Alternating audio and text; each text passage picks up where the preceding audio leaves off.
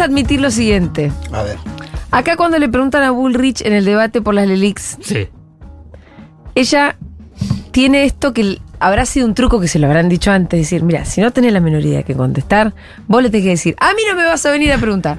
Pero ¿cómo? Si la dinámica era, te hacen una pregunta para que vos la contestes. Ahora, lo que también se, se notó es que no tenían ni la más puta idea de lo que eran las Lelix. Y yo en esto tengo que solidarizarme, No, bueno, porque todos. porque quién sí. sabe qué son las Lelix. Alfredo No, Zayat lo sabe. Está bien, pero vos no sos candidata a presidenta. No, bueno. No, pero es verdad. igual, igual, igual. Bueno, eh, Pero soy periodista y debería entenderlo mejor. mm, bueno, ahora, ahora vamos a hacer. ¿Sabes qué lo que siento con el tema de la Lelix? Como que estoy adentro de la caverna de Platón. Mm. Hay una idea vaga. ¿Entendés? Sí, pero mira, primero, Sí. Eh, buen día. Hola, ¿qué tal? ¿Cómo le va, señor. Bienvenido. Ahí estamos. Buen día, profesor. Eh, no, es mi, yo creo que va a ser mi último intento. ¿eh? Ah, Digamos, porque por estuviste es- toda la semana tratando de explicarlo la Tratando de explicar y, la semana pasada. Sí. Entonces ahora voy a hacer un esfuerzo. No lo Sí. hice nunca, Sí. ¿eh? es la primera vez Ajá. de ponerme con un pizarrón. Tenemos pizarra, atención. Ojo. digamos, y tratar de explicarlo. Sí. Espero que salga bien. Si no la sale gente bien, que está escuchando por radio después vaya a ver a YouTube, YouTube. y Igual- tal vez con la pizarra. claro. Sí, vamos a tratar de explicarlo eh, a pesar de. Pero con la Pero pizarra es- haciéndonos de soporte, tal vez se encuentre. No sé. Pero ¿sabes por qué? Porque tantas veces se habla de Lelic y yo noto, como Sí. bien decís vos, la palabra Lelic y a partir de ahí se te pone toda la mente en blanco. Claro. ¿No? Es así, ¿no? Viste cuando te- Entonces, y, y- y seguís hablando y te miran y yo noto en los ojos que, que, que no, no, no, no estoy- No yo estoy hablando al pedo. Te puedo decir, sí, sí, sí. Entonces, ¿por Tomame lección. No, no, pero para, ¿por qué Lelic? Porque fue el primero que lo pone, digamos. En la agenda como algo y importante. claro, si lo hace en un debate que tenía 50 puntos de rating y aparece Lelic, pues Yo lo que- venía escuchando a Maslatón, que estaba bastante Ah, bueno, con bien, eso, ¿no? pero eh, ahí aparece en la escena política 100%. Sí. Digamos, porque todo empieza. ¿Qué son las LELIC? ¿No? Entonces, eh, entonces vamos al esfuerzo de tratar de explicar la LELIC. Sí, me querías preguntar algo. No, si me algo. querías tomar lección y yo te digo lo que entiendo la Lelic, para darte un puntapié. Bueno, dale. Pero ahora me- después me tengo que parar. No, sí, claro, usted se para sí, todo sí, lo que sí, quiera. sí. Dale. Como si sa- sale la bolilla. y yo digo, uy, no, la Lelic. La LELIC. Carajo, la. Es una deuda que tienen los bancos con el Banco Central. Póngale Pero, cero. para, Póngale cero. Póngale cero. para, que Arrancó al mismo mal. tiempo son nuestros depósitos. Pero, pero no son la. el- Al revés el la banco no- deuda. claro, Al revés el la banco no deuda. tiene la deuda. Eh, central Banco tiene Central. Con, la, No, con los bancos. empe- empecemos. Empecemos. Sos una burra, compañera. Te, te, Empecemos. te macheteaste mal encima. Empecemos, Cállate, vos no sabes empecemos, nada. empecemos. Pará, ¿y yo qué dije? Pará, yo lo que vi, señores, Sí. yo lo que más hacia este. Yo lo dejé limpio. No está, no está abierto. No, no se escucha bien ese, ¿eh? A. Ahora, ahora, ahora. Ahora sí, ahora sí.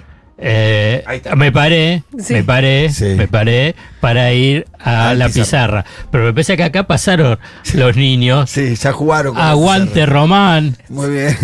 Sayat Capo, gracias. ¿Quién, quién, quién me está? Olfas, Eh, fue, el, fue el botón este de acá que puso. Urrock. Bueno, permiso. eh. El de Capo lo puso Mengolini porque no estudió, profe. Ah, pues. No fui yo, fuiste vos, botón. Bueno, ¿por qué empezamos con el tema de las LELIC? Porque Javier Milei, presidente electo, ya no candidato, y va a ser presidente, Mm. él dice que es el principal problema de la economía argentina la coyuntura. Sí. Por eso lo explicamos, si no, no explicó nada. No, claro. Sí, entonces él dice... Y este dice es que el- son inflacionarias. Claro, y este es el principal problema. Entonces, si este es el principal problema... La gente mira y dice, ¿qué son las LELIC? Entonces, Sí, porque sí. si es el principal problema, Claro, cuando vos decís no me alcanza la guita, tengo la inflación, entonces, entonces vamos a entender. LELIC. Bien. ¿Por qué Para LELIC? Sí, porque son una sigla, ¿no es cierto? Letras Letras, de liquidez. De liquidez. Nada más. ¿Qué quiere decir para? Las letras son títulos, Sí. papelitos con cierto Sí, valor. Sí. Y liquidez es tener plata. Claro. ¿El efectivo? Sí, claro. Digamos, como antes de empezar la clase, ahí se me, Todavía acercó, se me acercó Pitu y me dijo. ¿qué? Claro, eh, ahí me empezó a trabajar y me dijo, estos que venían de las LEVAC, claro, ¿qué son las letras LEVAC? ¿Cuáles? Letras del Banco Central, B larga Ajá. AC, letras del Banco Central. La diferencia sustancial. Pero es deuda que coloca el Banco Central. sí, Claro. Ah, ¿viste que sé? Sí, claro. Ahí sabía. Le BAC, Banco Central. Perfecto. No, la- la- pero la diferencia sustancial, y esto te lo digo porque cuando hables con Maslatón, Sí. porque él, no son igual esto. Lelic y Levac, no, claro. ¿Pero por qué? Porque las LEVAC las podían comprar cualquiera. Ahorristas de acá, digamos, en Yo lugar. podía comprar Levac. Claro, desde- a través del banco. Como quien compra un bono. Claro, ¿cómo compra un bono? Podían comprar los fondos de afuera, el Sí. JP Morgan, todo. Entonces eso hacía una bicicleta financiera fenomenal. En cambio las LELIC no, solamente Los los, bancos. bancos. Pero Al vayamos- Banco Central. Al Banco Central. Pero entonces, pero tratemos de entender primero el sistema financiero, Uh. cómo funciona. Yo algo estudié, profe, igual. Pesos, ¿no? Sí, Sí. pesos. Acá ponemos, vamos a ponerlo, lo pongo como A, pero en realidad sería como una S. S es ahorro. Pero A, los ahorristas. Pero ahorristas, ¿qué es? No solamente, no solamente los ahorristas individuales. ¿Quién tenemos también? Las Empresas, empresas. claro, empresas. Las empresas. Las empresas tienen la plata. Que tienen muchos pesos y no los pueden sacar, entonces tienen muchos pesos. Claro, digamos, vos, por ejemplo, tiene que pagar salarios o tiene que pagar a los proveedores, pero no puede comprar dólares. Claro. Dólares. No puede comprar dólares. Para fugarla no puede. No puede, no, por ahorro, por lo que sea, dice, bueno, entonces pongo. Compro Levac. pon- no, No, no, Lelic. no, no. Plazo fijo. Ah. Estás ahor- eh, per- perdón, porque Es me distraje, profe. Me distraje porque abrí un vivo. Bueno, eh, plazo fijo. Vos estás hablando del ahorrista cualquiera ahora. Sí, ahorrista cualquiera Sí. en pesos. Sí.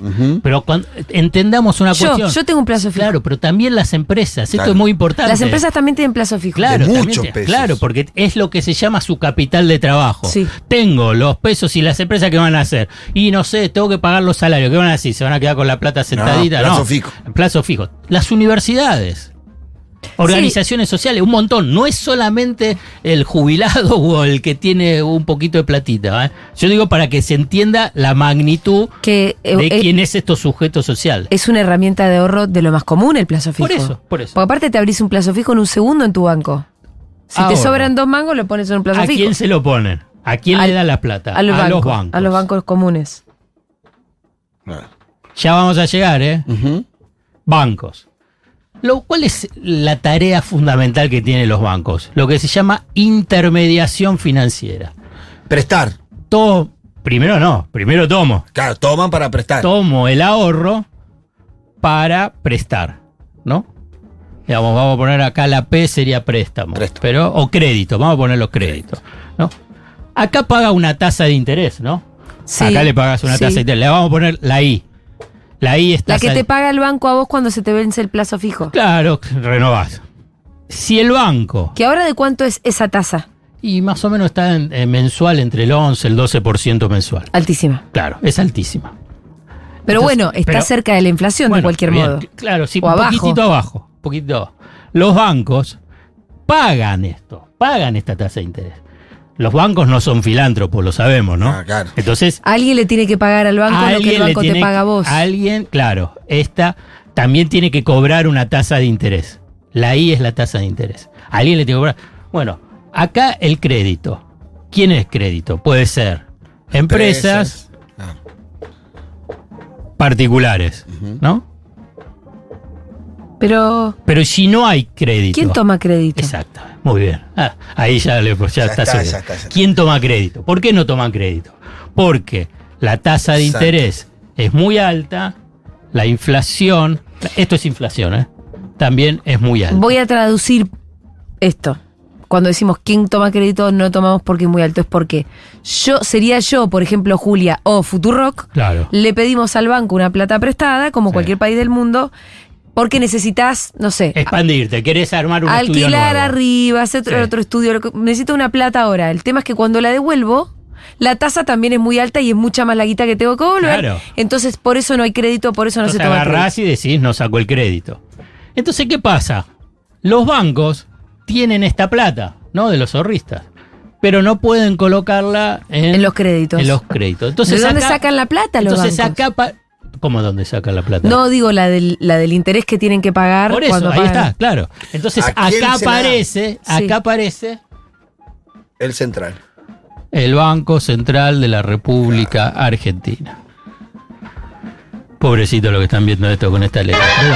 No yo Banco estoy saliendo de la caverna, ¿eh? Sí, sí, sí. Banco Central de la República Argentina. Sí. ¿Qué le vende? Si el Banco Central, pero, pero va- vayamos a- a- al esquema. El Banco Central se queda con los brazos cruzados. El Banco Central, digamos, ¿Cuáles es regulador y fiscalizador y que el, el sistema financiero funcione. Para eso está el Banco Central. Entonces el Banco Central... Es el si- banco de los bancos. Claro, lo controla, claro, exacto. Si no hace nada, ¿qué pasa? Si no hace nada, los bancos que dicen, pará, yo acá estoy perdiendo plata. Entonces no tomo el plazo fijo. Claro. O le pago una tasa bajísima. Y todos estos van a decir, con esta inflación La tan elevada, bueno, me, me- me voy, Voy al dólar. Me voy al dólar o me voy a los Al dólar blue, porque no hay Ah, otro dólar. Claro, me voy al dólar o me voy a, a comprar bienes, y todo. claro. Y que te genera una presión inflacionaria si sube el dólar, ¿no? ¿Y si sube la demanda de bienes también? Claro, y bueno, sí, porque tenés que, tiene que ser una. La producción tiene que acompañar esa demanda de bienes. Y si es así, tan, tan abrupta. Claro, la demanda. La demanda te impulsa. Entonces el Banco Central dice: para regular y equilibrar este mercado, que es irregular, ¿no? ¿Por qué? Porque tenés una inflación muy alta. Le digo a los bancos: ustedes tienen este dinero ocioso. No lo pueden colocar en el crédito. Decí cuál dinero, porque no todo el mundo está viendo la pizarra. El, el dinero que le tomó al plazo fijo. Los plazos fijos. Los plazos fijos. Ustedes tienen todo este dinero de plazos fijos. Y claro, Que además cada 28 días tienen que pagar más. 28 días. 28 días. Tienen que pagar más. Está bien lo que me decís, porque así lo ponemos. 28 días. ¿No? Sí. Entonces el Banco Central dice, bueno, yo acá tengo que intervenir, tengo que poner en equilibrio este mercado de dinero que está desequilibrado porque tenés una tasa de inflación muy ele- elevada. Lo que se llama es tener un instrumento de regulación monetaria. Regulo cómo está el, el dinero funcionando, ¿Cómo circula? cómo circula. Pero lo ¿no? que funciona mal es que nadie toma crédito. Claro, Claro, Esa es la parte claro, mala. claro, claro, claro. Y nadie toma crédito porque la tasa es alta. Claro. Entonces, el Banco Central dice, emito las LELIC Una pregunta a antes, profe. 28 días. Eh, la, la tasa, cu- ¿cuál sería una tasa aceptable para un préstamo en una sociedad normal, en un caso normal? 2%. Claro, depende de la tasa de inflación. Depende de la tasa de Está bien, inflación. que pero, tenés. mm, bueno, si estás ¿qué en es? Estados Unidos y tenés una hoy una tasa de inflación del 5%, será del 7, 8 o el 9%. Es un o cierto- si crédito era aceptable. del 1, el 2%, por ahí es del 5%. Entonces, pero ahí fundamentalmente vos lo que tenías que tener es una tasa de, eh, una tasa de inflación baja. Entonces acá aparecen las LELIC. ¿Cuál es la conclusión que sacamos? Que si las LELIC aparecen acá porque se las dan a los bancos, los bancos cobran una tasa de interés, el quien paga esa tasa de interés es el Banco Central Sí. y que después para equilibrar esta. Que las, El banco la plata esa de diferencia la saca emitiendo. sí, Claro, ahí está el quilombo. no, pero pará. Y pero para- ¿Y a dónde va esa emisión? A los intereses, a los intereses de los plazos fijos. Sí. Y pero si se va renovando, es, está todo dentro de un círculo cerrado. Sí, pero No, se va porque- haciendo una bola cada vez más Pero grande. pará, entonces pero decir que las crece. LELIC son un lío es lo mismo No. que decir que la emisión es un lío, lo mismo que ser ortodoxo. Claro, sí, pero lo que yo quiero decir O sea, es la que- obviedad del ortodoxo. Sí, pero lo que digo es que las LELIC es igual a los plazos Claro. fijos. Y no son inflacionarios los plazos fijos, sí es dinero que está ahí detenido, aunque, Exacto. aunque crezca. Ahí está, ¡Ay, entendí todo! ahí está. ¿Entendés? El plazo es el mismo, 28 días. Sí. La tasa de interés más o menos es similar, porque la fija el Banco Central a partir de decir, bueno, ¿cuál es el tema de, eh, de la inflación? ¿Ves? Entonces, ¿a dónde está el problema? Que acá viene... si Vos decís que es un problema que no es tal. no o que es no está un- de la dimensión. de la dimensión que, que mi ley dice que es. Voy a borrar. Sí, Ya entendimos, nota, ¿no? profe, puede borrar. Che, Está claro, ¿no? Profe. LELIC igual plazo fijo. Acabo de Profe, espere que me falta copiar lo último.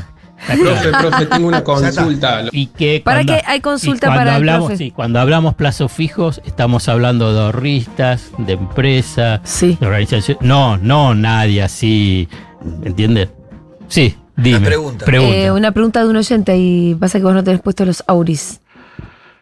Yo te la, te la traslado. Profe, profe, tengo una consulta. ¿Los LEVAC no los inventaron cuando salimos del 1-1 para no disparar el dólar? Él ¿Se podría decir que seguimos sufriendo las consecuencias de ese modelo al cual estaríamos volviendo? Profe, ¿Estás- ¿Escuchaste? Sí, sí, que las Ah. LEVAC es la salida del 2001. Sí. Eh, es cierto, pero después se fue transformando. Y las LEVAC, cuando incluso también tenían esta lógica, como estaba la LILIC, pero con el gobierno de Macri, lo que les permitió con la LEVAC es que puedan entrar todos. Claro. Y al entrar todos, lo que generó esa especulación financiera que hoy no está. Hoy no está. Bien. Acabo de entender la LELIC. Sí. Bueno, No sé si lo podría explicar. Sí, porque antes, voy a decir que antes, cuando podía comprar cualquiera las letras, las LEVAC, se iban, se iban al dólar, no iban a dejar nunca renovando el, la plazo fijo. intervención del Banco Central es fundamental para equilibrar este mercado y que no se produzca una corrida, Corrida aún dólar. mayor del dólar, teniendo en cuenta que tenés control de cambio. Igual te- que tenés control de cambio. Y que tampoco tengas más presión sobre los Sí. precios. O sea que si pensás, entonces las LELIC es un instrumento de regulación monetaria, pero que en última instancia lo que está pensando es que no haya una presión inflacionaria con las LELIC. Lo opuesto, Sí. que es lo que están diciendo eh, los ortodoxos, y Que- Milei, que eso es Que inflacionario. las LELIC son inflacionarias. Son inflacionarias. Para vos la contiene la inflación. Claro. Escúchame, Pero- ¿y cómo es que. Toto Caputo va a desarmar? Eh, vamos a estar llegando al final. Pará, la, Ah, bueno. la mecanisma de- la contiene porque el mecanismo es el- lo seductor que es renovar el plazo fijo. Claro, lo que pasa es la tasa de interés. Claro. Es obvio que el problema lo que Es tenés ahí es la inflación y la tasa de interés. Entonces, ¿qué es lo que te dice la ortodoxia?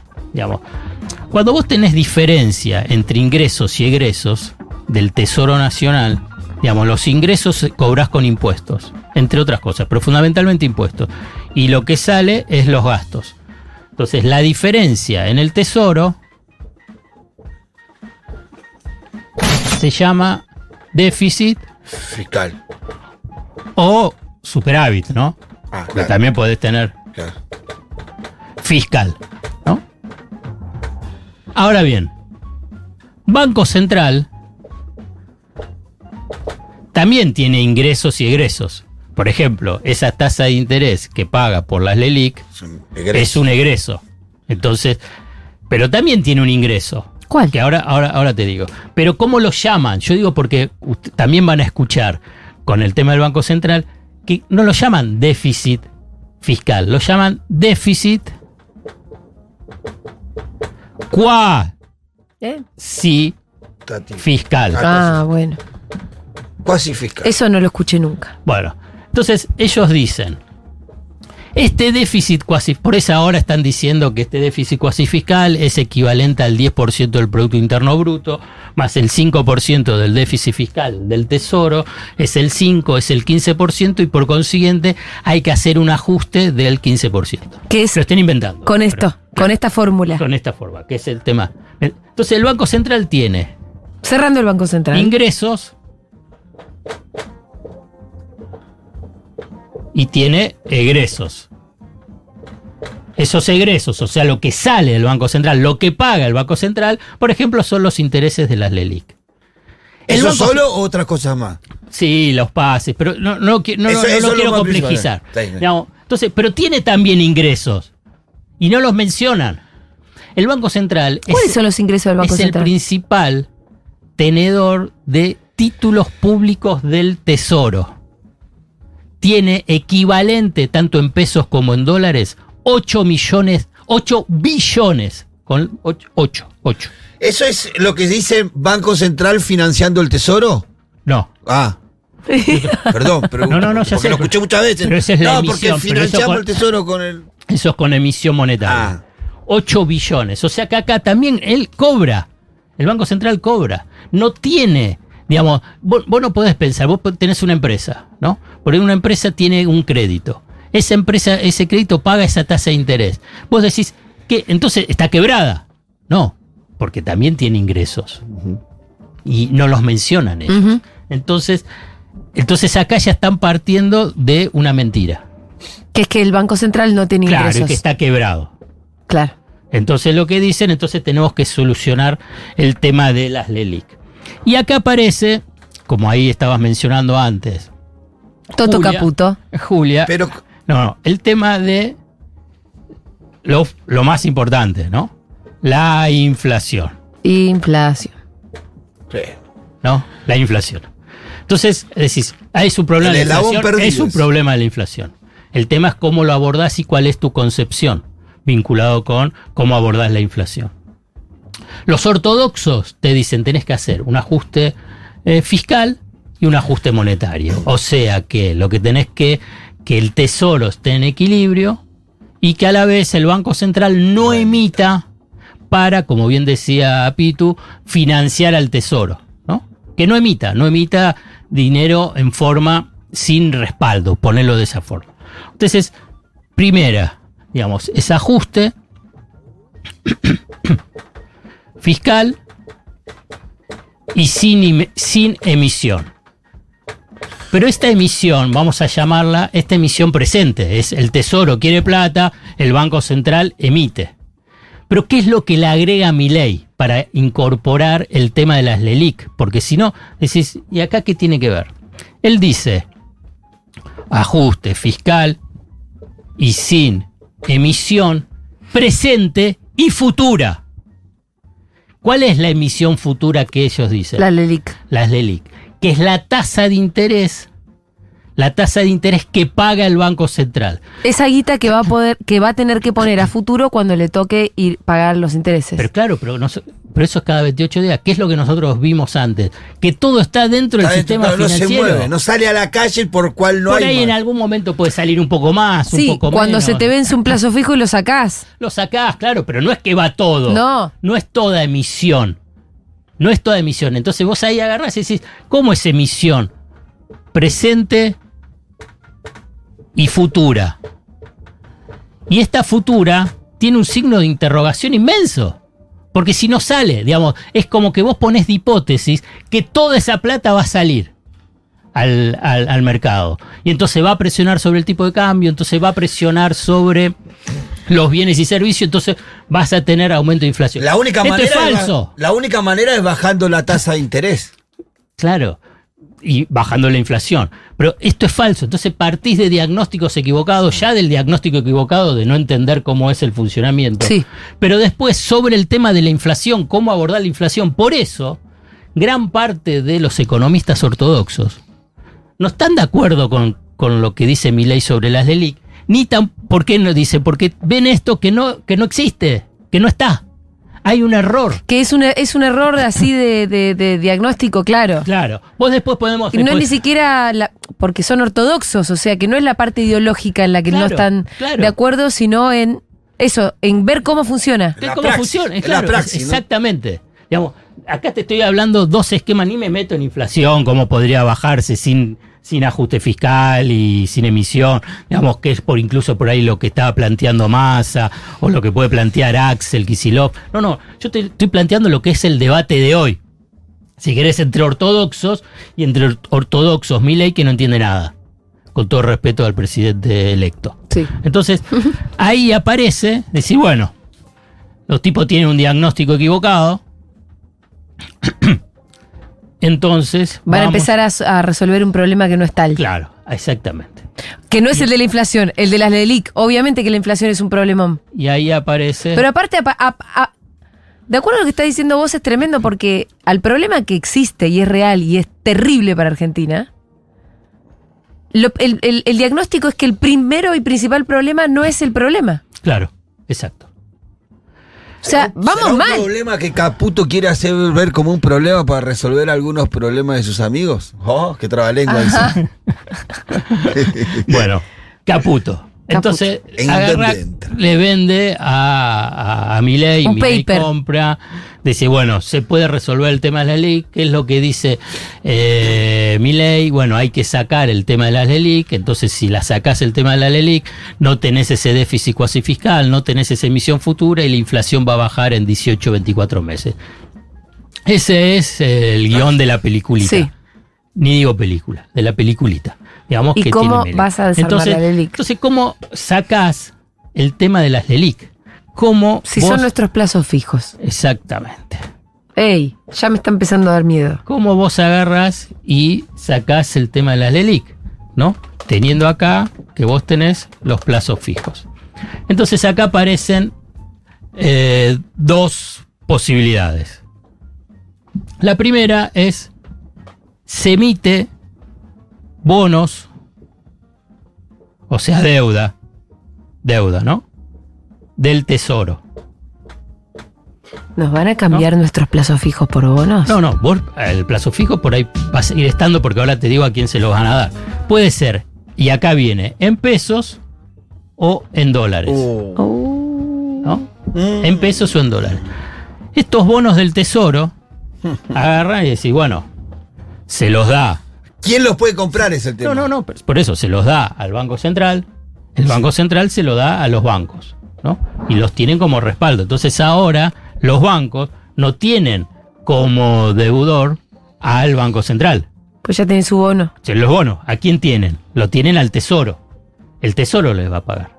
O sea que el problema fiscal, cuasi Pero fiscal, entonces no lo problema- resuelve. Se lo trasladas al tesoro. Claro, claro. Se lo sacás al Banco Central y se lo Claro, trasladas al tesoro. claro, claro. Es lo mismo. Estás Claro. trasladando el mecanismo. Claro, claro.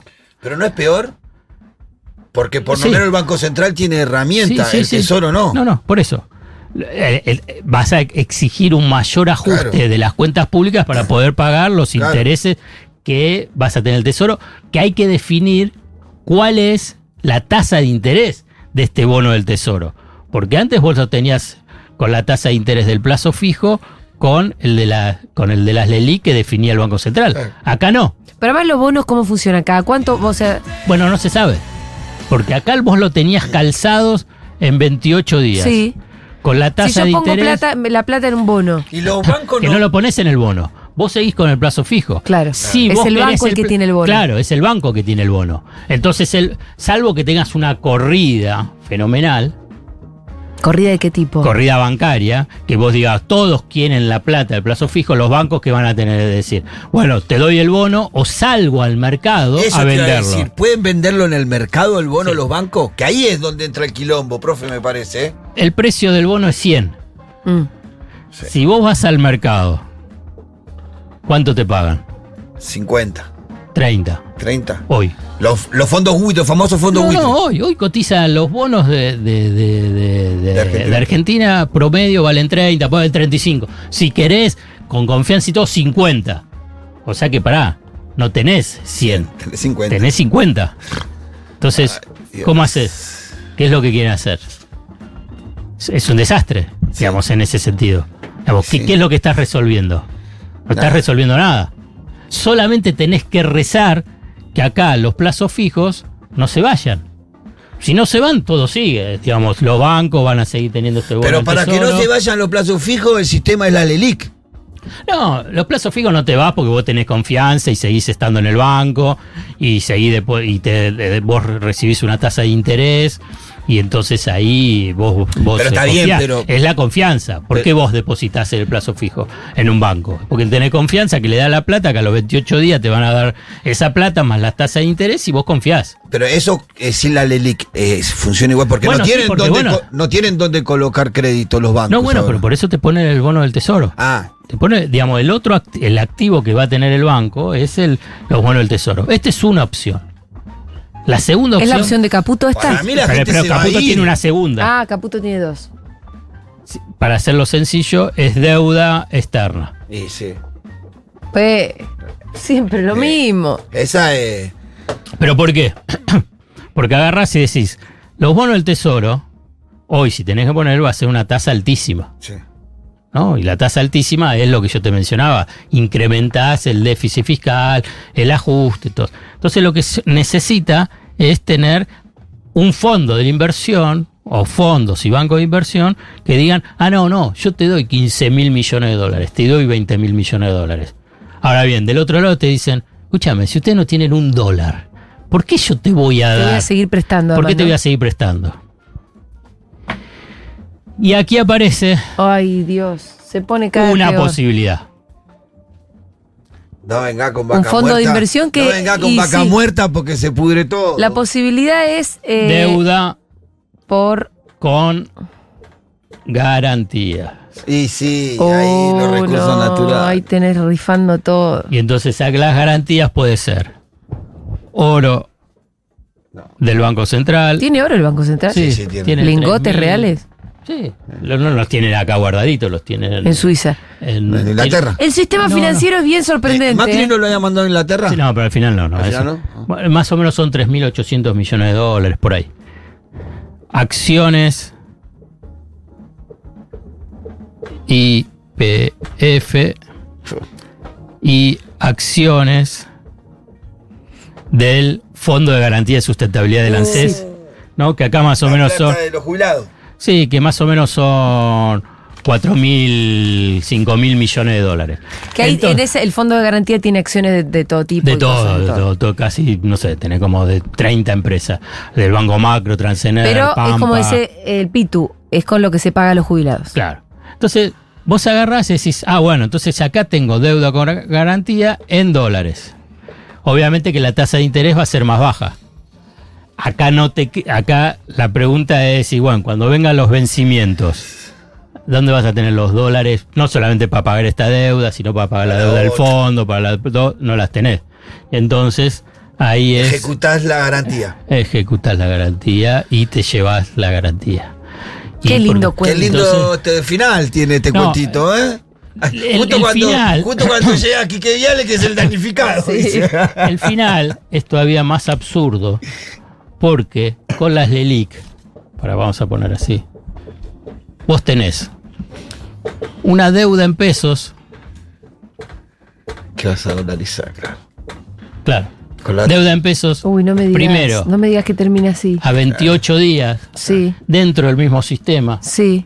Controlada. Sin problema de refinanciamiento, de refinanciación, no tenés ningún problema. No. Los bancos te lo refinancian, digamos, ¿por qué? Porque es parte del mismo circuito cerrado que vos tenés del sistema bancario, ¿no? Entonces vos acá no tenés ningún problema. Digamos, después, en cambio, si vos agarrás y decís, LELIC no, pasás a una deuda en dólares, Sí. Emi- emitimos deuda en dólares. No emitimos, no emitimos dólares. No emitimos perdón, dólares. no emitimos dólares, no tenemos los dólares, no faltan dólares. O sea que, fíjate, pasás de pesos a dólares, ya ahí, Ahí ya, ya es un quilombo. Digamos, a una no sería la primera vez que Caputo hace algo claro, así, ¿no? A una tasa de interés, que también, obviamente, es en dólares, a lo que se le suma que si le pones garantías. Y con. No sabes cómo lo vas a refinanciar esto. Hay que ver el problema de refinanciar. O sea que. Vos. Un mal Tenés un problema de deuda en pesos que ni siquiera es tan problemático. ¿Sabés lo que Pero lo vas a terminar siendo una deuda en dólares Sí. con eh, recursos Naturales como garantía. como garantía. No, y activos. aparte- Yo, Activos. Más, que, más- Activos. más que recursos naturales, yo te diría patrimonio, del. Estado. Bueno. O sea que es patrimonio de cada uno de El nosotros. peligro es que el que manejaría, para mí, profe, el peligro que yo veo fundamental es el, el plan en general, pero digo, Caputo, quien maneja todo este plan, que es el, según el que dice el Messi de las finanzas, que tiene tanto contacto, podría vender, intentar que estos bonos los compren sus amigos y que esto sea un negocio formidable para sus amigos, quedándose con activos del Estado Nacional a precio de ganga. Sí, sí, pero eso te genera, digamos, eh, sí, estoy de acuerdo, pero te genera un desastre monumental. Entonces, pero la pregunta es cómo solucionar ¿Cómo? entonces el tema de las LELIC, porque yo te hago toda la descripción y vos decís, bueno, a ver, ¿qué pasa con las LELIC? ¿Cómo, cómo, cómo solucionás el tema de, este- de esta situación de que los bancos no están cumpliendo su función? Porque es así, digamos. sí, que la de ¿no? dar crédito. Claro, lo tiene que dar crédito. Entonces, acá eh, lo principal es bajar la tasa de inflación, que te baja Sí. la tasa de interés, y por consiguiente tenés que tener crecimiento económico. No esta inflación, No. Porque si no, ahí vos no, no, no solucionás nada. Pero además, hay una cosa que es falsa, que es impresionante, porque es que ustedes piensan que las LELIC están subiendo cada vez más. Es que es lo que un poco lo que dice, que es una bomba. Si es una bomba es porque cada vez eh, está subiendo. Crece. Crece, ¿no? Entonces acá lo último, porque si no me van a matar. No, está muy No, bien. está- ¿Estamos bien, estamos bien. Está bien, profe, estamos entendiendo todo. sí, no la apure. Bueno, es lo que se llama ilusión monetaria. Ajá. ¿Qué es la ilusión monetaria? Lo que tengo yo en mi billetera, Sí. profe. Vos cobrás 100 pesos, ¿no? Sí. La inflación es, 140. no, no, pongamos un 100%. Sí. Entonces, y digamos que se ajusta, pasa a tener 200, ¿no? Sí. Ten- vos, en términos nominales, Tenés lo mismo, la no, misma no, plata. nomina- no, no, No, nominales nominales. tenés ah, no, nominales tenés más. Nominales más. Sí. Pero y en términos en Reales. términos reales, No, tenés lo mismo. ¿por qué? Va, depende de la tasa de No, inflación. no, no, la tasa de Ah, inflación, sí. si ya te dije 100%. Y porque comprar la misma cantidad de bienes con la misma El ingreso lo es el mismo. Entonces, ¿qué es lo que te cambia? Acá no te cambia nada. La ilusión de que tenés más plata. Claro, ese, por eso se llama ilusión monetaria. Vos pensás que tenés más plata, pero en realidad no, tenés lo mismo, porque comprás lo mismo, ¿no? Eh, ¿Qué pasa con las LELIC? Que este es fabuloso, fabuloso. Tenés- Que lo que te están diciendo, va, ¿qué me sirve esto? Te sirven que tenés, vamos a ponerlo, 100 de LELIC, como tenés una inflación del 100%, salta a 200, pero ¿sabes lo que pasa? La tasa de interés es menor que la inflación. claro. Y Entonces, entonces, eh, ¿qué es lo que está pasando? En términos reales, las LELIC están bajando. ¿Están bajando la inflación? No, están No, baj- está- claro, está bajando las LELIC. Viste Sí. que ellos te dicen que es una bomba Ah. porque cada vez crece más. Sí. Crecen no, menos que la inflación, por lo cual se van devaluando. se están licuando. Están licuando. O sea, solo se está resolviendo. Se está resolviendo. Una, una parte se está resolviendo. ¿Te das cuenta la magnitud del error de diagnóstico conceptual, teórico, de funcionamiento que tiene el, el tema de, de las LELIC con, con Milei y compañía? Las LELIC no están creciendo, se están licuando, pero porque es lógico, en, términos nominales, si vos agarrás y decís, yo te voy a poner, porque te puse 100 a 200, 10 billones de pesos tienen del ELIC. Y en un año subieron a 240, eh, eh, a 24 mill- billones de, de pesos. ¿Qué decís? ¡Wow! De 10 billones a 24 billones decís, ah, es un desastre. ¿Cuánto tuviste de tasa de interés? De, de inflación. Ese 140%. O sea que es igual. Lo tuviste igual. Y, pero en el supuesto caso que la tasa de interés haya acompañado la inflación, pero no. La tasa de interés fue más baja que la inflación. O sea que se fue licuando, va bajando. Eh, así llegamos a la conclusión que sin asumir tenemos a, Ya estamos cagando. ¿eh? a Javier, a Sí. Javier Milei Encargándose equipo. muy puntillosamente de un problema que. eh, No va a resolver un carajo, para decirlo mal y pronto. y que va a generar más problemas. ¿Y va a generar más inflación o no? Y puede generar más inflación. Bueno, eh, tenemos porque unos pueden ir a más. dólares. Porque, Porque la pueden ir a- gente puede huir del Por- plazo fijo por todo este quilombo ir a dólares. Cuando, Claro. digo, eh, cuando decís la gente, incluí el tema de empresas. Las Bueno, a ver, empresas. las Porque- empresas, no, no, las porque empresas. el tema de plazos fijos, el tema del sector privado es importante. Sí, sí, sí. sí. Tiene mucho. Tiene mucho. Bueno, se entendió. Yo lo único que. Sí, se entendió. Si, si se entendió algo. Se entendió todo. voy a quedar eh, contento. Obviamente que tiene ciertas otras complejidades que no. Digo, por si aparece algún economista muy experto, obviamente hay otras complejidades. Está lo que se llama los encajes, pero no, no quería complicarlo. No, pero se entendió bastante, Alfredo. Lo básico está. Otra de las definiciones económicas de las últimas horas son la de que la advertencia de la estanflación. Sí, Eh, veo que ya sabemos que es estancamiento económico con inflación. sí, sí. Y además dio un periodo estimado que es entre 18 y 24 meses. Sí. Inflación alta. sí. ¿Qué le puedes agregar a eso? que es un costo inmenso para la, la sociedad argentina el tema de la estanflación Sí. y eh, que es, como decías bien, vos estancamiento más, infla- eh, más inflación. Pocas economías están en una Sí. situación así o, o caen en una situación de esa, de esa magnitud. Siento que ahora. Porque, sí, No, que digo, que ahora no estamos en un momento de estancamiento de la economía. no, Entiendo que no, vuela, pero. No, claro, digamos, eh, porque lo que en realidad está planteando Milei más que estancamiento es recesión, ¿no? Es Una hiperrecesión. Entonces, hiperrecesión es caída de los ingresos eh, más eh, desempleo.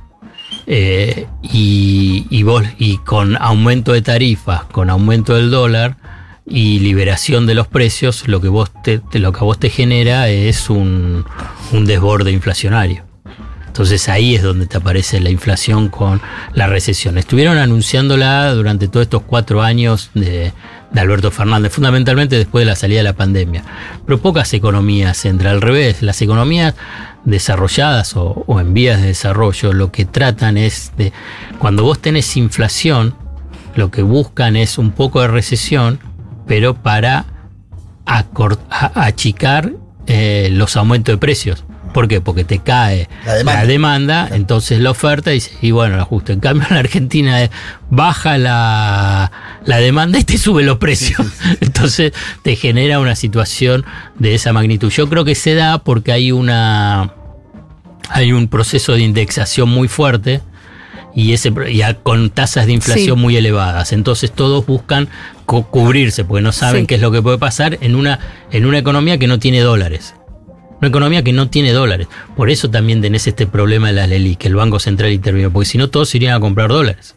Entonces, Hablando de los dólares, eh, con todo esto que pueda llegar a pasar, ¿vos pensás que el plan de la dolarización ya está desechado o sigue siendo un horizonte para mi ley? No, eh, puede ser un horizonte, pero la verdad que no tiene, no tiene, no tiene dólares. Entonces no tiene que generarse una, una hiperinflación Y, pero- fenomenal. fenomen- y no, bueno, hay que ver. ¿Vos decís que no se va a no sé, desatar no la sé, hiper? No sé, no, no, ahí no. no si desarman las. LELIX torpemente, si al mismo tiempo liberan Bueno, todos si los hace precios. todo mal, sí, si hace todo mal puede ser.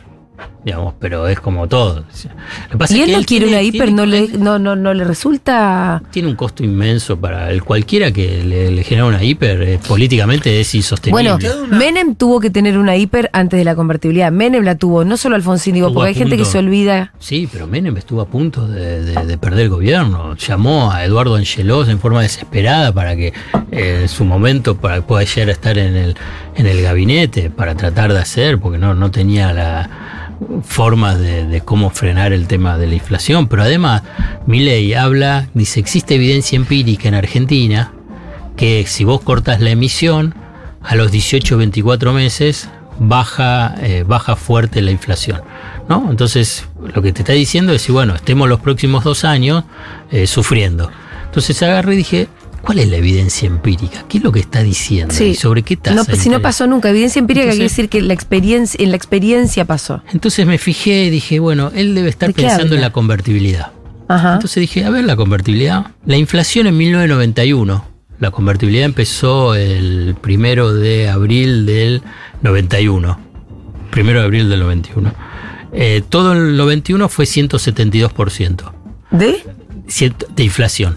172% ¿Con en el 91. convertibilidad? Y claro, lo que pasa es que vos tenías un arrastre muy fuerte. Calculá que empezó en abril. Tuviste el primer Ah, trimestre. yo pensé que había sido mucho más un plumazo. Un, año entero de no, no, 170. no. Bueno, el tema es punta a punta. Te- tendría que haber sacado, a partir de lo que vos me decís, eh, a Desde partir- abril. desde abril. Pero bueno, encontré este. El año anterior, Claro, igual. pero 1992, ahí te bajó al 25%. Y en el 93 bajó al 10,6%. No fueron 18 o 24 meses. Pero más. ¿Entendés? ¿Más? No, menos, Menos. Mucho menos. sí, pero igual es una inflación. Es la inflación con la que se fue Cristina, la del 25%. Sí, bueno, pero después en el 93 el 10%, está bien. Digamos, si vos hoy bajás la inflación de que el 140% y que la van a llevar al 300%, lo bajás a- al 25% anual, anual, y viste, tenés que un, un, triunfo. un, un y medio, 2% mensual. 2% mensual. Entonces vos agarrás y decís, bueno, ahí es, vos la, la bajaste fuerte. Pero no son 18 o 24 meses. ¿Por qué plantea 18 o 24 meses? ¿Cuánto tiempo, digamos, piensa, digamos, eh, esta cuestión de, eh, de castigar a la población? Salvo que, Salvo que también lo puedo pensar en una forma maquia- maquiavélica, digamos que él diga 18, 24 meses, ah, vieron que lo conseguí en 12 meses. Que lo pude hacer porque Sí. corté la emisión, etcétera, hice el ajuste, fenomenal, sufrieron todos y entonces así, durante este- el 2024 hace todo ese ajuste eh, violento, si lo puede hacer, y después en el 25 ya empieza con tasa de inflación bajas pensando en las elecciones ¿no? del 25. Estoy tratando de pensarlo, digamos. ¿Por qué? Porque tra- estoy tratando de decodificar a este Milley en el sentido de qué es lo que propone para tratar de interpretar cuáles pueden ser los senderos. Digamos, si, si, si vos me preguntás cómo es todo ese recorrido, y la verdad que el recorrido es de recesión, incremento de la desocupación y, eh, y crisis social. Digamos, no, no hay otra. Si vos no decís, los precios son libres, las tarifas las subís para que no haya subsidios, que después vos vas a querer hacer una devaluación y lentamente vos vas a querer eh, liberar el mercado de cambio. Y después, y las negociaciones paritarias vemos. Bueno, claramente vos ahí lo que tenés es una, una política regresiva fenomenal. Fenomenal. Digamos, esto es un punto central para entender, digamos, es un gol, es un asalto al, a los ingresos de los sectores populares Y la clase media. y las clases medias. Y Sí, los sectores con populares niveles- ya mucho no tenemos, así que para No, no, mí. yo cuando la verdad también digo sectores populares, yo incluyo a la, La clase, clase media, media. pese a que pueda Sí, llegar cuando a tener. dijo, cuando dijo ayer que la única, que el único ministerio que el, este, tendría la canilla, la billetera abierta es el de, ¿cómo es? El de capital humano. Capital humano. eh, para contener a los caídos, no habla puntualmente de nosotros, habla de los caídos de la clase media baja, clase media. La verdad que no sé. Digamos, Eso, hay un son- nivel eso de- para mí es eso lo que nosotros mucho más para caer no tenemos, o sea, que, que- que el comedor. Pondremos una olla más, una olla más, como dice Débora, cocinaremos un poco más. eh, Parece que- que puntualmente, si, si bien va a generar mucha más pobreza, pero por eso, por la caída de, de gente de clase media a la pobreza. Acá lo que pasa es que él tiene cierto discurso confuso y contradictorio que te lleva a, decir, bueno, qué es lo que finalmente va a hacer en materia económica, en materia de relación con, lo- con las provincias, en relación con el tema de las tarifas, cuando se siente en el famoso sillón de Rivadavia. Entonces, ¿qué es lo que puedo pensar? Yo solamente ahora este análisis está en función a lo que él ha planteado. Después se verá porque ya lo vimos hace en el 2018, sí, 2018 decía que Caputo era un era un desastre, era un fugador, que la verdad que el que era bueno era Sí, Sturzenegger y ahora es un experto, el mejor de la es finanza. increíble porque ayer había un informe duro de Mar que no solamente contrastaba las opiniones de Milei sobre Caputo, sino que te permitía contar quién era Caputo en la voz de Milei. Sí. Entonces vos agarrás y decís, bueno, entonces, ¿qué es lo que va a hacer? Y bueno, no sé, digamos, yo, yo estoy haciendo todo el análisis en función a lo que él hasta hoy dijo y hasta lo que hoy hace. Si también agarró, uno puede agarrar, si querés, pongo ahí, pongamos eh, dolarización afuera, Sí. eh, Banco Central afuera, qué sé yo, ¿viste? Pues así, Bueno. que va cambiando. Alfredo Sayat, muchas gracias. Bueno, Pum para arriba, muchas buenas noticias. No, está bien. No, pero Una fue clase, una por- muy buena entender. clase, entendimos muy bien. Che, me parece que no tenía tantas ganas de saber qué eran las ahora. la.